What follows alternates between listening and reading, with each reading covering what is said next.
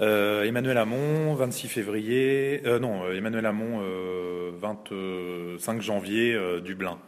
ben moi, la nuit, c'est en fait, c'est pas un, à part quand je tourne ou éventuellement quand je monte très tard, mais c'est pas vraiment un, moment où on peut dire que je travaille activement.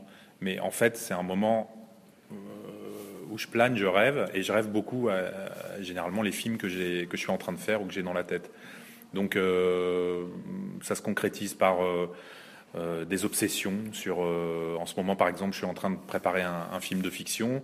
Je suis en train de découper ce film. Euh, donc de savoir comment je vais mettre la caméra, la placer, comment, quelle est l'intention de, jeu d'un acteur, quelle est l'énergie de la scène et comment et voilà et je peux me réveiller à 2, 3 heures, 4 heures du matin en pensant à ça, en tout à quand, je me rappelle d'une phrase de Woody Allen qui disait qu'il avait toujours un cahier à côté de son lit parce que des fois il se réveillait et qu'il avait une bonne idée.